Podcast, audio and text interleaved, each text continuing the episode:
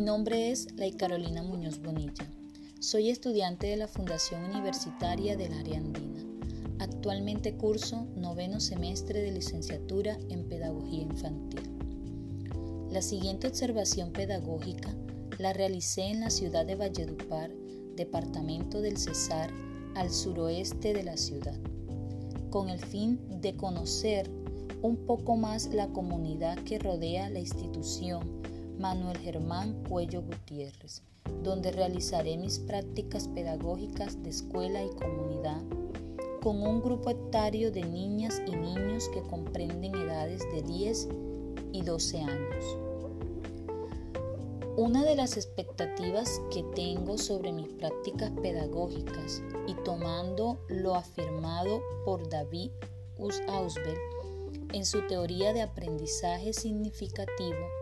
donde afirma que cada persona posee saberes previos, lo cual implica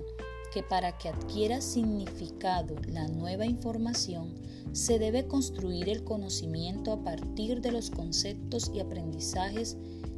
con los que ya cuenta el individuo. Afirmando lo dicho por Ausbe, una de mis grandes expectativas dentro de las prácticas pedagógicas es lograr que la comunidad de docentes, padres de familia y acudiente y comunidad en general puedan observar los cambios positivos que a través de espacios significativos los niños desarrollen la capacidad de leer y comprender de manera rápida y eficaz, logrando así habilidades de construcción y creación literaria, formando con esto a un niño crítico, autónomo y libre.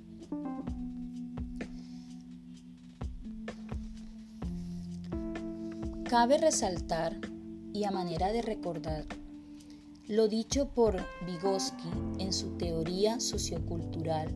donde destaca que la interacción social y el contexto son determinantes para el aprendizaje. Como docentes en formación, no podemos olvidar que el medio que rodea al niño o estudiante es vital en su proceso de adquirir conocimiento y que nosotros como futuros docentes debemos estar preparados